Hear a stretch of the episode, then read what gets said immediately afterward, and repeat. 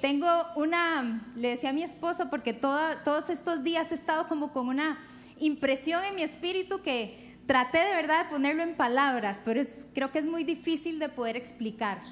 Y, y a veces eso nos pasa a nosotros los que predicamos, pero no siempre me pasa de esta manera, así que tengo muchísima, muchísima expectativa de lo que Dios va a hacer en esta noche, de verdad, de verdad, de verdad. Estamos en un tiempo de un cambio de temporada y tenemos que creerlo. Esa, esa es la clave, o sea, tenemos que creerlo, no es solamente quiero sentirlo, quiero verlo, no, no, no, que tenemos que creerlo. Se trata de fe. ¿Qué les parece si oramos? ¿Está bien? Padre, gracias. Gracias porque tú nos elegiste a nosotros, Señor, porque tú nos escogiste. A veces creemos que somos nosotros los que te elegimos a ti, pero en realidad tú nos elegiste a nosotros, Señor. Fuimos creados por ti y para ti. Fuimos creados, Señor, para ser tus instrumentos, para ser tus hijos, para ser tus escogidos, para ser tus ungidos, Señor, para ser tu iglesia. Y te damos las gracias, Señor, por eso. Porque aunque a veces creemos que somos nosotros los que tomamos esa decisión, en realidad fuiste tú quien tomaste esa decisión por nosotros y lo demás es simplemente una consecuencia, Señor, un efecto de que tú nos elegiste a nosotros. Así lo dice tu palabra. Ustedes no me eligieron a mí. Yo los elegí a ustedes. Yo te elegí a ti, te dice el Señor. Yo fui quien te escogió desde que estabas en el vientre de tu madre. Yo te elegí, yo te escogí, yo te llamé, yo te levanté. No me elegiste tú a mí, yo te elegí. Y te hice con propósito y te hice con destino. Para que veas más allá de lo que puedes ver naturalmente.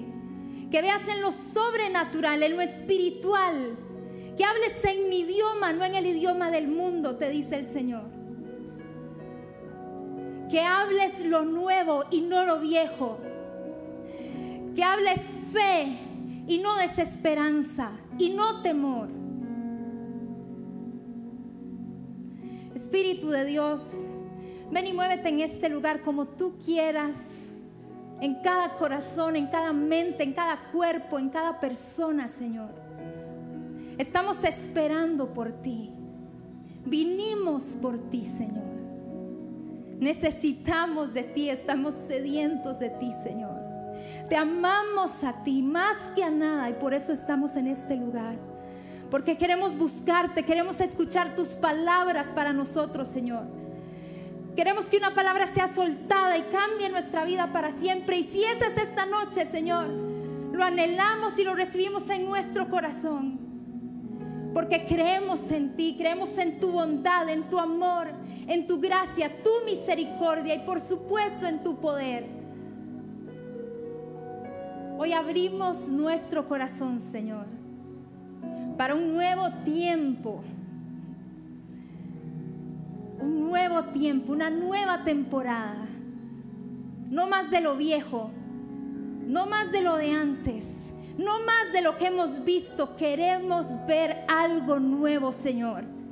Y tú eres el Señor de lo nuevo y te damos las gracias porque nos escogiste para ver lo nuevo en esta temporada, en este lugar, en esta iglesia y en nuestras vidas, Señor. En el nombre de Cristo Jesús. Amén y amén. Damos un aplauso al Señor.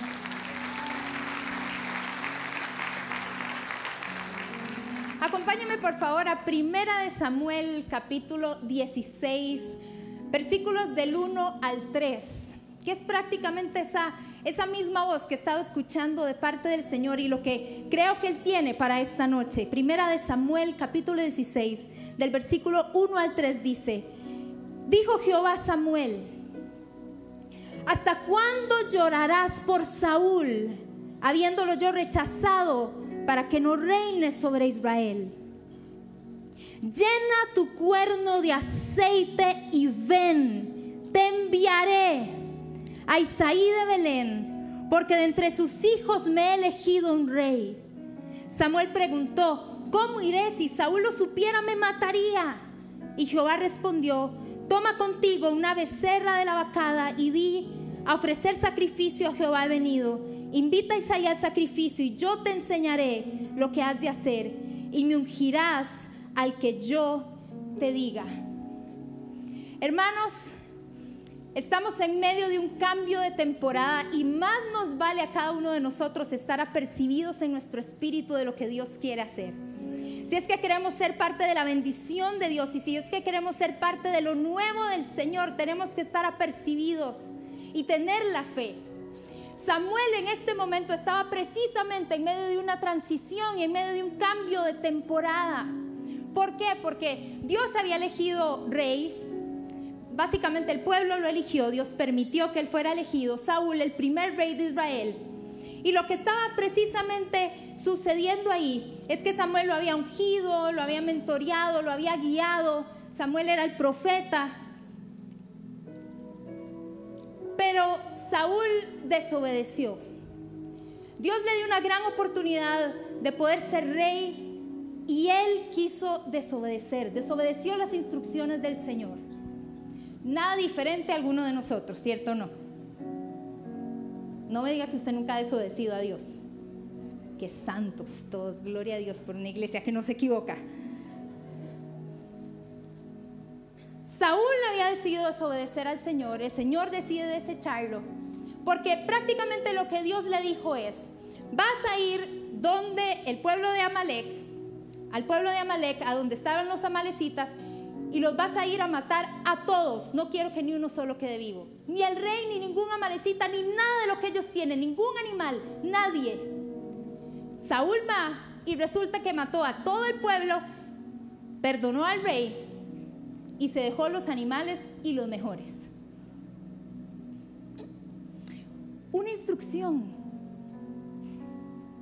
A veces el Señor nos da instrucciones a nosotros y nosotros desobedecemos.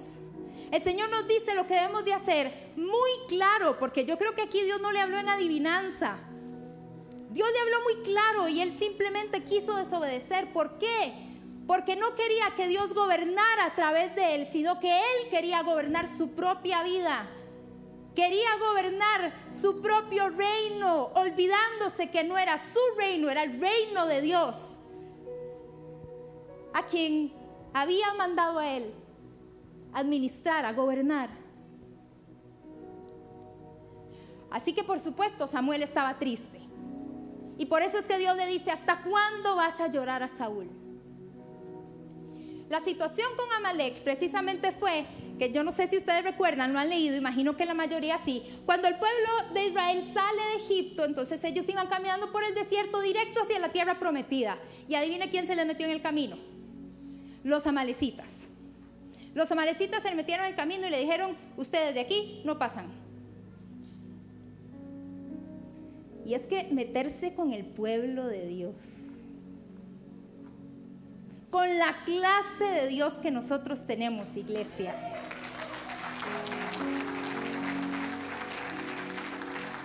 Así que Moisés dijo, peleen y vamos a ganar esto. Y pelearon y lo ganaron. Porque Dios es un Dios de victoria. Lo que pasa es que entonces, obviamente Dios no se quedó con el clavo. Y él dijo, hasta que no destruya a todos los amalecitas, yo no me voy a quedar feliz. Porque nadie se debe meter con mi pueblo. Y precisamente Amalek aquí lo que representa es cuando el reino de Dios se detiene. Yo no quiero que el reino de Dios se detenga en mi vida. No nos conviene que el reino de Dios se detenga en nuestra vida. Y precisamente eso es lo que Dios le estaba diciendo a Samuel. Samuel, ¿hasta cuándo vas a seguir llorando a Saúl? Samuel estaba decepcionado, Samuel se sentía mal, Samuel decía, ¿cómo es posible que este rey baboso esté haciendo semejante tontera? ¿Cómo es posible? Imagínese lo indignado que Samuel se podía sentir. Aparte que imagino yo debía de tener algún tipo de cariño por Saúl, por supuesto que sí estuvo cerca de él, le ungió, fue el primer rey, fue su primera experiencia como profeta ungiendo un rey.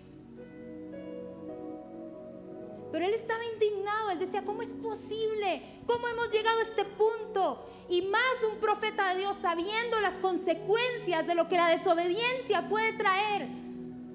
Porque la desobediencia trae graves consecuencias, hermanos. Por eso necesitamos estar cerca de nuestro Señor, porque si no, vamos a ver las consecuencias de la desobediencia, de la rebeldía. Necesitamos someternos bajo la mano poderosa de Dios, bajo su mano, sumisos. Que si queremos ladrar como un perrito sumiso, mi perrita Luna, tengo una pastora alemán blanco, bueno, tenemos una pastora alemán blanco, y usted la ve y la gente puede asustarse porque en realidad es grande pero usted la ve y llegamos y así, así, es toda, no sé, toda dócil, toda tranquila, hace caso, gracias a Dios. A veces, excepto en el patio. Los que tienen perro me entenderán. Se ha comido muchas plantas. Ya estoy sacando ahí un poquito.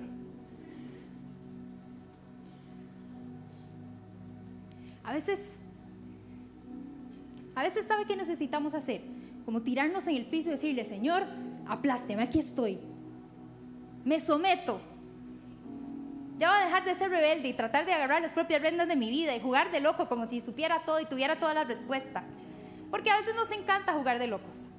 A veces nos encanta eh, eh, sentir que tenemos todas las respuestas, que todo lo podemos hacer.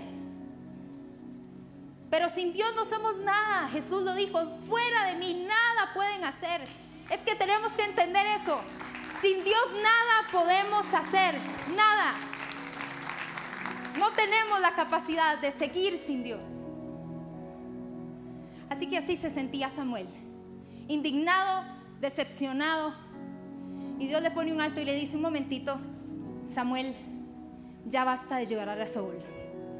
Ya por favor deja de ver hacia atrás. Ya por favor deja de ver todas esas cosas que obviamente trajeron consecuencias si yo tengo algo nuevo para ti. Y ahí es donde viene precisamente mi primer punto, en el que dice el reino de Dios no puede ser establecido si se sigue viviendo en el pasado. ¿Qué tenés que dejar el día de hoy, la noche de hoy? ¿Qué tenés que dejar? Si quieres que el reino de Dios avance en tu vida, tenés que dejar literalmente lo que pasó hace un minuto.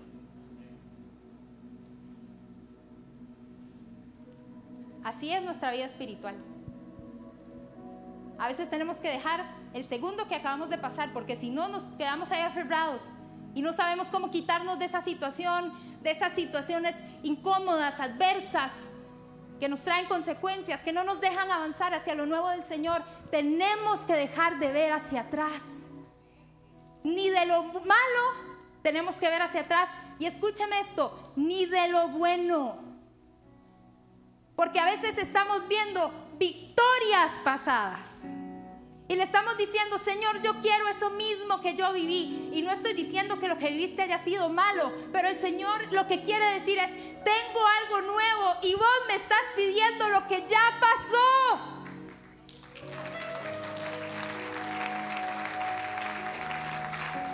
No pidamos lo que ya pasó. Señor, quiero algo nuevo, quiero algo fresco, quiero algo que nunca he visto, que nunca he experimentado. Hay tanto en Dios, hay tanto en su reino que ni siquiera podemos imaginar. Porque nuestra mente es finita, pero la de Dios no. Y Él nos puede sorprender. No dejemos de asombrarnos de nuestro Dios y las cosas que Él hace. A veces dejamos de creer porque quería una respuesta ya y Dios me dijo no. Ahora ya no le creo. Entró en huelga. Me enojo porque yo quería eso. Como un chiquito malcriado. Todos tenemos un chiquito malcriado adentro. Todos. Y decimos, ahora es que no quiero, ahora es que no levanto las manos, ahora es que no busco a Dios, ahora es que no voy a discipulado, ahora es que no voy a la iglesia, ahora no ni me congrego. Yo sé que ustedes no, pero ustedes están aquí. Uno de los pastores, nosotros solemos decir eso, ¿verdad? Y, yo sé que no es para ustedes, es para los que nos están viendo desde ahí. Porque a veces uno está ahí sentado y cuando dicen, los que no se congregan, y uno así como, sí, yo estoy aquí. Ahora, esa soy yo. tenés que dejar hoy? En el reino hay que dejar lo viejo para poder tomar lo nuevo. Le voy a dar un ejemplo. La esposa de Lot. Viene Dios, va a destruir Sodoma y Gomorra y estaba Lot con su esposa, con sus hijas.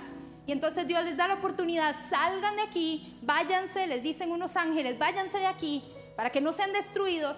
Se van ellos y la única instrucción, vuelvo al punto, la única instrucción es que nosotros somos muy tercos. No es que el Señor nos manda desde la A a la Z 80 mil instrucciones y nos quedamos con la cabeza llena de instrucciones y ya. A veces simplemente nos da una simple instrucción, obedézcame. Ahora, es una instrucción bastante amplia. Ámeme con todo su corazón. El primer mandamiento, ámeme con todo su corazón, con toda su mente, con todas sus fuerzas. Eso implica muchas cosas, por supuesto. Pero entonces le dan la instrucción a la esposa de Lot, a toda su familia, no vuelvan a ver hacia atrás y no paren, sigan caminando. Esa fue toda la instrucción. No paren, vuelvan a ver hacia atrás. ¿Y qué hizo la esposa de Lot? Hermanos, ustedes saben la historia, ¿me lo pueden decir más duro? ¿Qué hizo la esposa de Lot? Volvió a ver hacia atrás. ¿Y qué se hizo? Una estatua de sal. Ver hacia atrás nos trae muerte.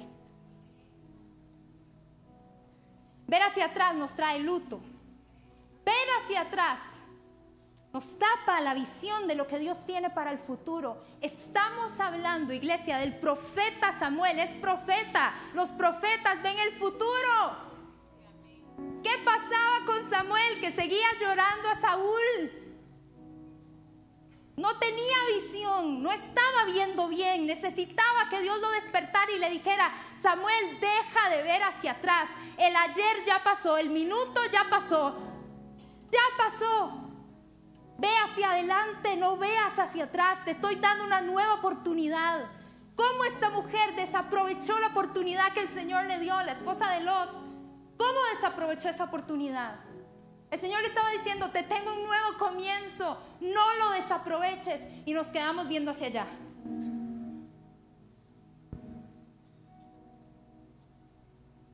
Otro ejemplo, dijo Jesús a un hombre, a quien el mismo Jesús le dijo, sígueme, ¿sabe qué le respondió? a lo que dice Lucas 9, del 61 al 62.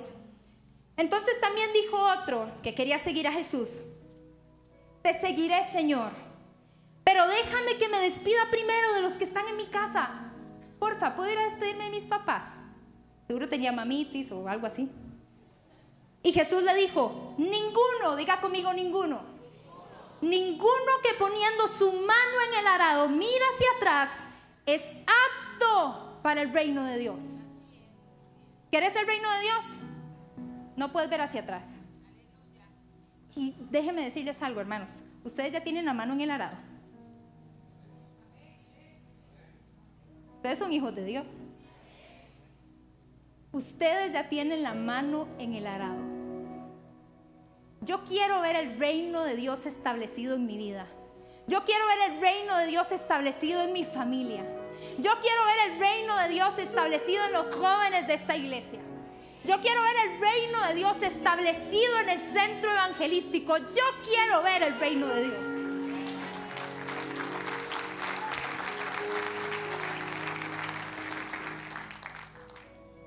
Y usted también lo puede ver. Pero empiece a ver hacia adelante y no más hacia atrás. Ya usted tiene la mano en el arado, no se le olvide. Ninguno que teniendo su mano en el arado ve hacia atrás y mira hacia atrás no es apto para el reino. Y yo le aseguro que usted sí es apto para el reino. Yo le aseguro que sí. El reino de Dios no puede esperar. Es una decisión de aquí y de ahora, de un día, de una noche, de un momento. No es una decisión de voy a ver si mañana, la otra semana, cuando hable con el líder, cuando me quiera meter en un discipulado, cuando vaya a encuentro. No, no, no, no. El reino de Dios es aquí y es ahora. Y Dios nos está llamando a seguirle a Él. Y Dios nos está llamando a establecer su reino, un reino que ya Él estableció, pero que nosotros necesitamos establecer aquí en esta tierra, creerlo, porque es la voluntad del Señor.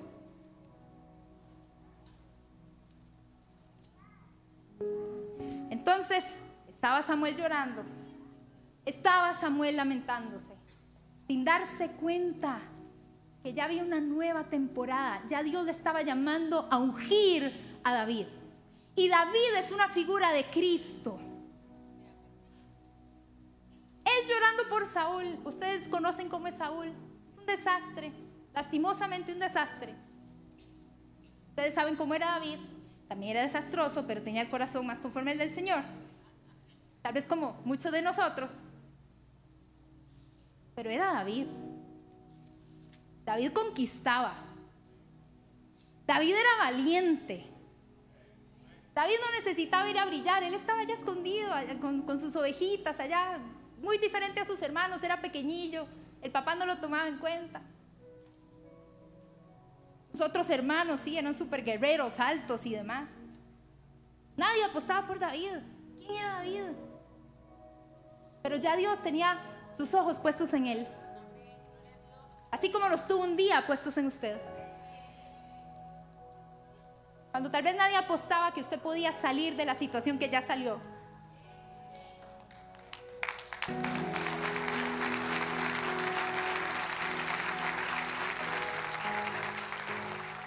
Ni vos creías en vos mismo, Dios sí creía.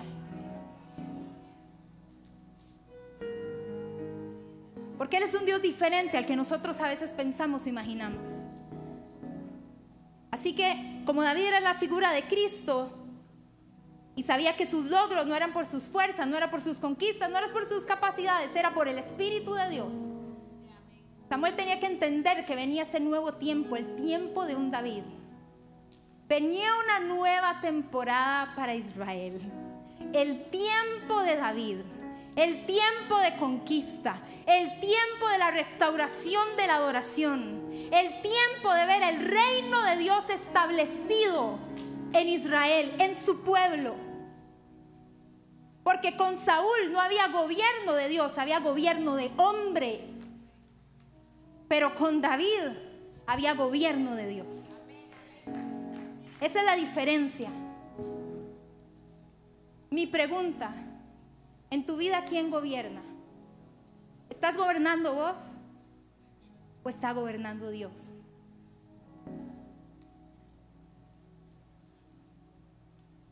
Samuel deja de llorar a Saúl. Y aquí es mi segundo punto donde le dice, llena tu cuerno de aceite y ven y te enviaré llena tu cuerno de aceite y ven y te enviaré. Ya después dice a la casa de Isaí, etcétera, etcétera, etcétera, y llega donde David. Llena tu cuerno de aceite, qué importante. Después del dolor, después de la dificultad, después del momento difícil, Dios ahí es cuando le dice, llena tu cuerno de aceite. Hermanos, es que el reino de Dios no puede ser establecido sin la unción del Espíritu Santo en nuestras vidas. Es imposible que el reino de Dios se establezca si no hay unción del Espíritu de Dios. Y lo dice la palabra, por medio de la historia de David. Querían gobierno de Dios, tenías que ir a ungir a este hombre llamado David. Sin unción no hay reino. Sin unción no hay reino. Y esa debe ser una de las oraciones de nosotros, iglesia. Señor, queremos tu unción. Anhelamos al ungido que es Cristo. Te anhelamos a ti, Jesús. Te necesitamos a ti, Jesús. Te esperamos a ti, Jesús. Que gobierne sobre nuestra vida. Que gobierne sobre nuestras emociones. Que gobierne sobre nuestra mente y nuestros pensamientos que no gobierne yo, que no gobierne mi humanidad, porque mi humanidad es débil, pero tú, Señor, eres demasiado fuerte. Y sí necesito esa fuerza y fortaleza en mi vida. Samuel, ve y llena tu cuerno de aceite. Ya no llores más, ahora llena tu cuerno. Otra instrucción del Señor llena tu cuerno de aceite. La unción en el Antiguo Testamento era un aceite perfumado con una fragancia deliciosa que perduraba y que de hecho si lo ponían en vestiduras y demás se manchaba. Las que en algún momento hemos tenido que sacar una mancha y no lo logramos, era algo así. Ninguno aquí lava, a mí. quedaba impregnado el olor. Era un aceite con un aroma tan delicioso. Usted puede imaginar ahorita un aroma delicioso, rico, así como ese perfume que usted un día olió y dijo, uy, qué delicia. O esa colonia, no sé. O ese pancito casero saliendo del horno. Olor a café. Le llevo a la pastora. Le gusta el café por aquello. Está cayendo la unción en ese lugar. Era un olor delicioso, fragante, que se impregnaba, no se iba fácilmente. Así es la unción, hermanos. Es como un aroma rico, delicioso, que sube delante de la presencia del Señor. ¿Para quién era? Era para los escogidos, el Antiguo Testamento para los profetas, para los reyes, los sacerdotes, aquellas personas que Dios había apartado para una función específica.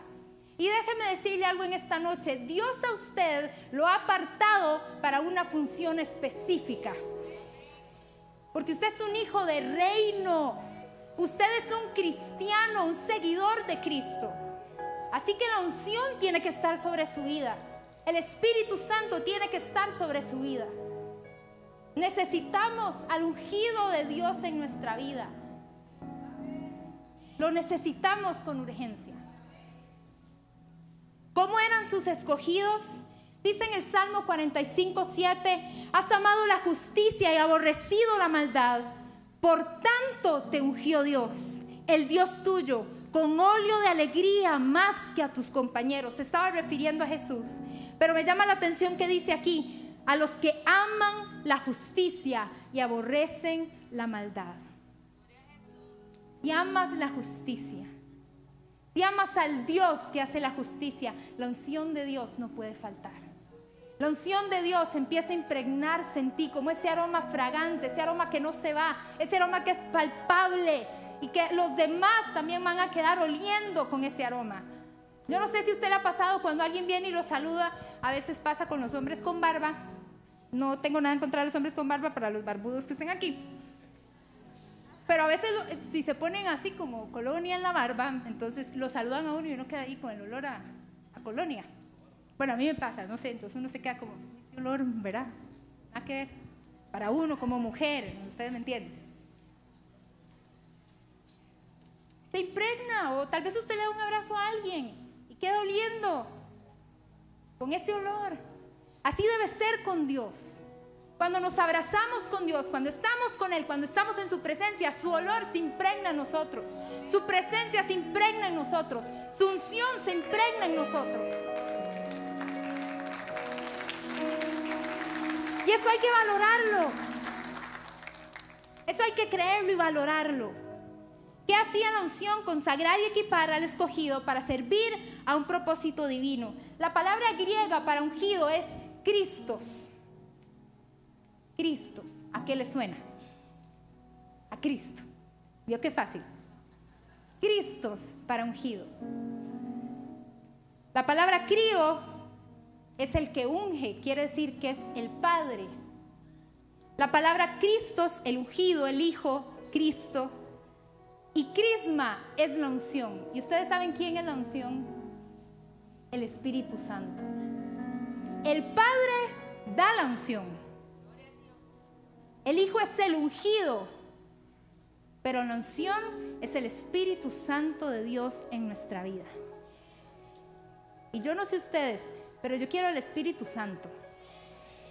Yo anhelo todos los días al Espíritu Santo. Sin el Espíritu Santo no podemos vivir. Sin el Espíritu Santo no podemos ser guiados. Sin el Espíritu Santo no podemos escuchar a Dios. Sin el Espíritu Santo no vamos a ser precavidos para el camino que tomamos. Necesitamos al Espíritu Santo. En el Nuevo Testamento, dice en Hechos capítulo 10, versículo 38, como Dios ungió con el Espíritu Santo y poder a Jesús de Nazaret, y como éste anduvo haciendo bienes y sanando a todos los oprimidos por el diablo, porque Dios estaba con él. Dios estaba con Jesús. Dios está con Jesús. ¿Y sabe dónde está Jesús? Jesús está aquí. Y Jesús está paseando, encontrando, eh, buscando quien tiene hambre y sed para decirle, venía a gobernar conmigo. Venía a gobernar conmigo. No estás debajo. No sos un perdedor. No sos una persona sin valor. Yo pagué un precio muy alto. Yo te escogí. Yo te llamé. Yo te busqué. Yo te creé. Jesús está buscando esos corazones que están sedientos por Él.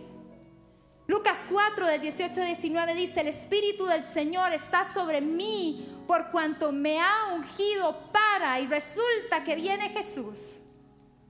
Ya creció, dejó, dejó de ser simplemente el hijo de José el carpintero. Juan el Bautista le había abierto el espacio, había anunciado el Mesías. Viene Jesús, lo bautizan, y estaba lleno del Espíritu de Dios. Estaba lleno de su Espíritu.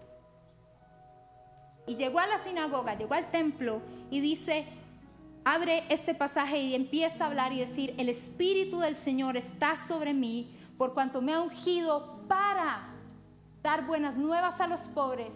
Me ha enviado a sanar a los quebrantados de corazón, a pregonar libertad a los cautivos el Espíritu del Señor está sobre mí, versículo 19, porfa, a pregonar el año del favor del Señor. Y yo no sé usted, pero el Espíritu Santo lo que quiere hacer en esta noche no es solamente que el ungido haga estas cosas en tu vida hoy, sino que también vos puedas ser uno más que esté con Jesús y aprenda de Él y lo haga también. Porque este mundo todavía necesita de gente ungida. Y no estoy hablando de este altar, no estoy hablando de altares, estoy hablando de lugares allá afuera. Dios necesita todavía gente ungida que vaya a dar esas buenas nuevas, que vaya a sanar a los que están enfermos, que vaya a ayudar a los que están quebrantados en su corazón y aquellos que puedan pregonar que ha venido el año agradable del Señor. Pero usted primero lo tiene que creer para su vida y vivirlo también. ¿Qué era lo que Jesús estaba diciendo aquí? En primer lugar, para dar buenas noticias a los pobres. ¿Cuáles son las buenas noticias? Es el Evangelio. Es hablar de Jesús, que Jesús vino a salvarnos, murió por nosotros y resucitó con poder. Y ha venido para establecer su reino en esta tierra. Eso quiere decir dar buenas noticias. O decimos, tengo una buena noticia. ¿Cuál? Estoy embarazada. Bueno, para otros tal vez no. Pero para la mayoría sí. Si usted está bien en el orden del Señor. La gente está deseando buenas noticias, hermanos. Usted enciende el televisor y usted se pone a ver cualquiera de estos noticieros. La mayoría son cosas malas y tergiversadas también, y un montón de otras cosas. La gente, nosotros mismos, estamos deseosos de buenas noticias. Alguien que me dé una buena noticia hoy, alguien que me diga algo bueno hoy. Bueno, pues resulta que usted es el portador de esa buena noticia. Usted la tiene que llevar. Usted está capacitado de parte del Señor para ir y darla, hablarla a los demás. Para dar buenas noticias. En segundo lugar, Ah, bueno, perdón, cuando habla de dar buenas noticias, precisamente dice a los pobres. ¿Y sabe qué se refiere a los pobres? A los humildes. Aquellas personas que dicen, necesito de Dios. No importa el nivel de clase social, no importa la situación en que esté, no importa si tiene plata, si no tiene plata, si tiene estudios, si no tiene estudios. Todos necesitamos a Cristo. Y la persona humilde precisamente lo reconoce. Y allá afuera usted se va a dar cuenta que hay sed y hambre de Dios. Hay sed y hambre. A veces creemos que con toda la situación política que pasamos hace unos meses, que ya la gente no eh, está apática con la iglesia y demás, no crea. No crean eso. La gente todavía está sedienta. La gente todavía quiere saber quién es Jesús. La gente todavía quiere escuchar acerca del Evangelio. Pero eso no se hace desde aquí. Aquí nosotros los capacitamos a ustedes, a los santos, los ministramos, les ayudamos y les aconsejamos y oramos por ustedes. Pero a quien le toca ir a hablar a todas esas personas que no conocen, es usted iglesia. Esa es la iglesia de Jesús, somos nosotros. La iglesia no es un templo, la iglesia somos personas. Personas. La gente está esperando que la iglesia se levante. Pero ¿sabe quién es la iglesia? Usted. Entonces, ¿quién se tiene que levantar? Wow, otra revelación. Nosotros. Nos toca a nosotros. Para sanar a los quebrantados de corazón la gente que está herida por alguna circunstancia de la vida, dolor de algo que pasó en su niñez, tal vez el abandono de su papá, de su mamá, un divorcio, perder un hijo. Hay sanidad para esas cosas. Hermano, usted lo sabe, por eso usted está aquí. Usted sabe que hay sanidad. Dios a usted le ha sanado de situaciones que usted pasó. Sea hace poco o hace muchos años, usted sabe que la sanidad existe y que usted tiene un sanador. Que cada vez que lo necesite, Él va a estar ahí. De gracia recibimos, vayamos a dar de gracia. Vayamos a dar de gracia.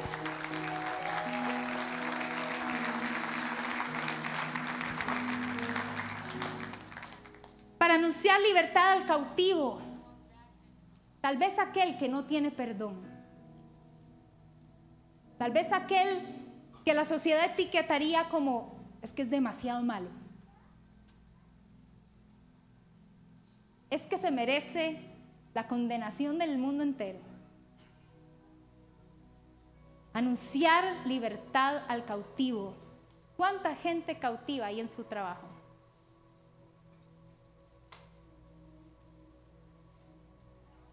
¿Cuántos de sus familiares están cautivos? ¿Cuántos de sus amigos están cautivos? ¿Cuántos de tu universidad, cuántos de tus profesores están cautivos? Pero ¿sabe qué dice aquí? Para anunciar, anunciar libertad al cautivo. Iglesia, hay tanto poder en el Evangelio, pero en serio necesitamos experimentarlo. Porque el Evangelio es real, el Evangelio es de un Dios ungido que vino a establecer su reino a esta tierra. Y si usted necesita también hoy del Señor, el Señor puede darle lo que usted necesite. Pero usted también tiene que ir y dar. No quedarse egoístamente con lo que Dios le ha dado, con la verdad que usted conoce. La verdad hay que compartirla. La verdad hay que ponerla en práctica. Hay que buscar a estas personas, al cautivo. Dice ahí para dar vista a los ciegos. Y se refiere a la vista espiritual. ¿Cuánta gente está cegada espiritualmente? Necesitan conocer de Jesús. Necesitan entender que están cegados en su vida espiritual. Para poner en libertad a los oprimidos a los que están sometidos y cargados como consecuencia del pecado. Y si usted está oprimido hoy, el Espíritu Santo, que es la unción, le va a liberar. Y va a quitar toda opresión y toda cadena, todo lo que sea necesario en su vida, para que usted camine en libertad. Y pueda ir, insisto una vez más, a dar de gracia lo que Dios le ha dado. De gracia. Y por último, para predicar el año agradable del Señor. ¿Saben cuál es el año agradable del Señor? Era el año del jubileo. Era una celebración judía que se daba cada 50 años. Diga conmigo 50 años. 50 años. O sea, usted podía vivirla una vez o dos veces si nació casi que muy cerquita del jubileo y muchísimos años de vida. ¿Y sabe qué pasaba una vez en su vida o dos veces? Usted ya tenía como 100 años y recién nacido en la celebración de ese año. Vea lo que pasaba. Era por ley. Las personas que habían perdido propiedades las recuperaban. Las personas que tenían deudas se les perdonaba. Dígame si usted hubiera estado esperando un año de jubileo en su vida. Dígame que usted no hubiera estado esperando el año agradable del Señor. Todos estaban esperando esa celebración. Ay Señor, que me perdone mis deudas. Ay Señor, que pueda recuperar ese terreno que me quitaron. Y sabe que los esclavos eran libertados. Eran libres. Usted se imagina lo que era para un esclavo, tal vez sabía que faltaban 40 años, 40 años esperando su libertad. 30 años esperando su libertad. 20 años, 10 años, 5 años, un año, un mes, una semana, un día esperando su libertad. Pero es que eso es lo que vino a hacer Jesús. Jesús vino literalmente para que nosotros pudiéramos ser libres de todas aquellas cosas que nos tenía esclavizados. Jesús vino para restituir aquellas cosas que el enemigo un día nos quiso robar. Jesús vino para darnos vida, no para vivir deprimidos, no para vivir con muerte espiritual en nuestro corazón, sentados en una silla. Dios vino para darnos vida en abundancia. Y aunque obviamente nosotros esperamos el gran premio, el gran galardón eterno que es poder ir al cielo con Jesús, aunque estamos esperando eso, aquí no tenemos por qué dejar de vivir a nuestro Señor. Aquí no tenemos por qué dejar de vivir las bendiciones que Él nos puede dar día a día. No tenemos por qué dejar de vivir.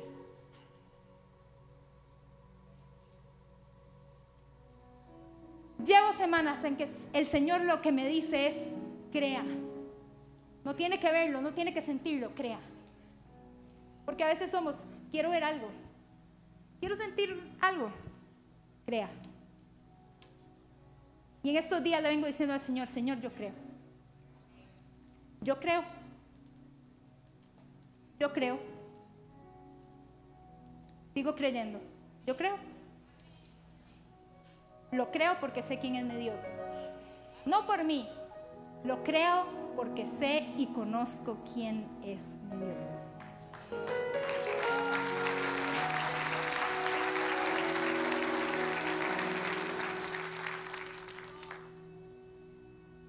Así que todo esto Cristo no solo lo hace por nosotros, sino que Él quiere que nosotros lo hagamos también.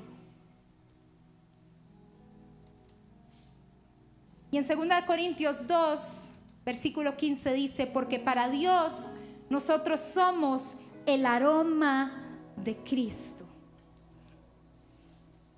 Cristo es la cabeza de la iglesia. ¿Usted sabe quién es nuestra cabeza? ¿Quién es la cabeza de esta iglesia? Otra vez, ¿quién es la cabeza de esta iglesia? Jesús.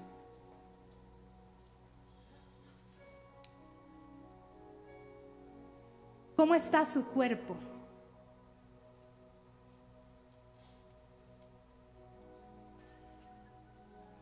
Si la cabeza está ungida, ¿cómo está su cuerpo, iglesia?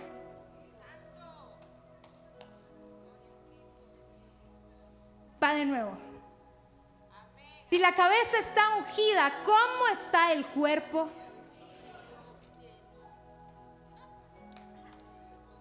¿Usted lo cree? ¿Usted lo cree de verdad? La cabeza es Cristo y por lo tanto su cuerpo está ungido también. Y el cuerpo somos usted y yo. usted y yo. Y estamos ungidos con el Espíritu Santo. Pastora, ¿y por qué a veces siento que no estoy ungida?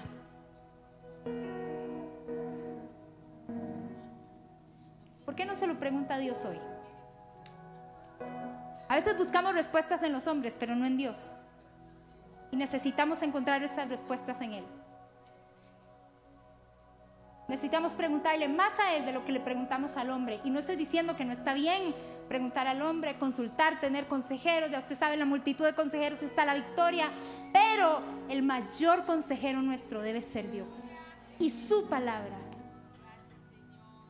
Y su cabeza está ungida, uy Señor, yo quiero que esa unción baje a este cuerpo. Que esa unción baje y todos podamos ser llenos, ungidos con tu Espíritu Santo. No de nosotros, como le pasó a Saúl, sino como David, que sabía quién era su cabeza y sabía quién mandaba en su vida. La iglesia debe moverse en tres funciones, termino con esto, y que eran básicamente las tres funciones de David. La unción profética, David era profeta, la unción regia, David era rey, y la unción sacerdotal, David era sacerdote. La unción profética es precisamente la que ministra la palabra y la que ministra los dones del Espíritu y los demás dones para servir a la iglesia y servir a los santos. La, segunda, la unción regia, que es la administración de autoridad, de gobierno sobre los enemigos, sobre el diablo. Y en tercer lugar, la sacerdotal, que es la administración de la reconciliación, la intercesión, la alabanza, la adoración. Como les dije anteriormente, esto es lo que tengo en mi corazón. Iglesia, vamos a entrar a una nueva temporada. Estamos entrando a una nueva temporada donde la unción de Dios se va a mover en estas tres, en estas tres funciones. En la unción profética, en la unción regia, en la unción sacerdotal. Y usted lo tiene que creer si quiere ser parte. Tenemos que ser parte de esto. Dios está urgido que seamos parte de esto. Dios cree en cada uno de nosotros. Dios está esperando. Y que este nuevo reino que Él quiere establecer en este lugar, en esta nueva temporada, pueda ser un tiempo en que el aceite fluya y se lleve toda impureza y se lleve todo lo que no es parte de nosotros, que se lleve lo que no es la voluntad de Dios y que su Espíritu Santo esté siempre ministrando nuestra vida para nosotros poder ministrar a los demás que también necesitan conocer acerca de Él. Así que si hoy usted quiere recibir lo que el Espíritu Santo tiene, le voy a pedir que se ponga de pie, por favor. Porque Él va a comenzar a moverse en su vida hoy. Y que usted abra su corazón y pueda creer que Dios le está diciendo primeramente, deja de llorar a Saúl. Identifica cuál es su Saúl. Identifica qué es eso del pasado, en lo que has estado enfocado, en lo que has estado pensando y que lo soltes ya. Ahí donde está, si necesita cerrar sus ojos, no tiene que verme a mí, tiene que estar en conexión con el Espíritu de Dios. Piense por un momento, rápidamente, ¿cuál es ese Saúl que tiene que soltar hoy? ¿Cuál es ese pasado que tiene que soltar hoy? Y simplemente dígale, Señor, ya voy a dejar de lamentarme. Ya voy a dejar de llorar. Ya voy a dejar de indignarme, ya voy a dejar de decepcionarme, de seguir tirando tierra en mi mente y en mi corazón. Así lo percibo y lo siento del Espíritu. Hay gente que ha estado tirándose tierra por causa de los demás, cosas que los demás les han hecho, cosas que los demás hicieron. No te contamines de lo que los demás hacen. No te contamines a causa de los demás. Quita esa tierra, sacúdete esa tierra, sacude esos pensamientos, sacude ese corazón. Quítelo, quítelo, quítelo. De una manera de fe, simplemente es fe, fe, fe, fe, fe. Lo creo, Señor. Hoy lo creo. En lo natural es muy difícil, quítese la tierra, suena extraño. Pero en lo espiritual usted sabe a lo que me refiero. Quítese, despójese, tome una decisión, créalo principalmente. Hoy quito esa tierra de mi mente y de mi corazón. Esa contaminación, esa inmundicia, esas cosas que se habían metido, que habían estado ahí. Espíritu de Dios, tú vienes y lo limpias. Tú vienes y lo quitas, Espíritu Santo. Todo aquello que me estaba atando, toda cadena, hoy en el nombre de Jesús queda rota por su poder. Toda opresión del enemigo hoy se rompe por el poder de Dios en el nombre de Cristo Jesús. Toda lástima, toda victimización hoy en el nombre de Cristo Jesús es deshecha ahora por el poder de Dios se deshace, simplemente tenés que creerlo. Te lo recuerdo una vez más. Se trata de creerlo. Yo lo creo, yo lo creo, yo lo creo. Señor, yo creo que tú estás rompiendo cadenas en mí. Declárelo y dígalo si lo necesita decir. Yo creo que tú estás rompiendo cadenas. Yo creo que tú estás haciendo algo nuevo para mí, que lo viejo se está yendo, que lo viejo está muriendo hoy. Creo por lo nuevo que tú tienes para mí. Si quieres lo nuevo de Dios, vení a este altar, porque hoy es tiempo de llenar ese cuerno de aceite. Esta es la palabra del Señor para ti. Llena tu cuerno de aceite. Llena tu cuerno de aceite. Empezamos a adorar al Señor. Llena tu cuerpo de aceite. Llena tu cuerno de aceite. Deja de llorar a Saúl. Deja de ver el pasado, llena tu cuerno de aceite.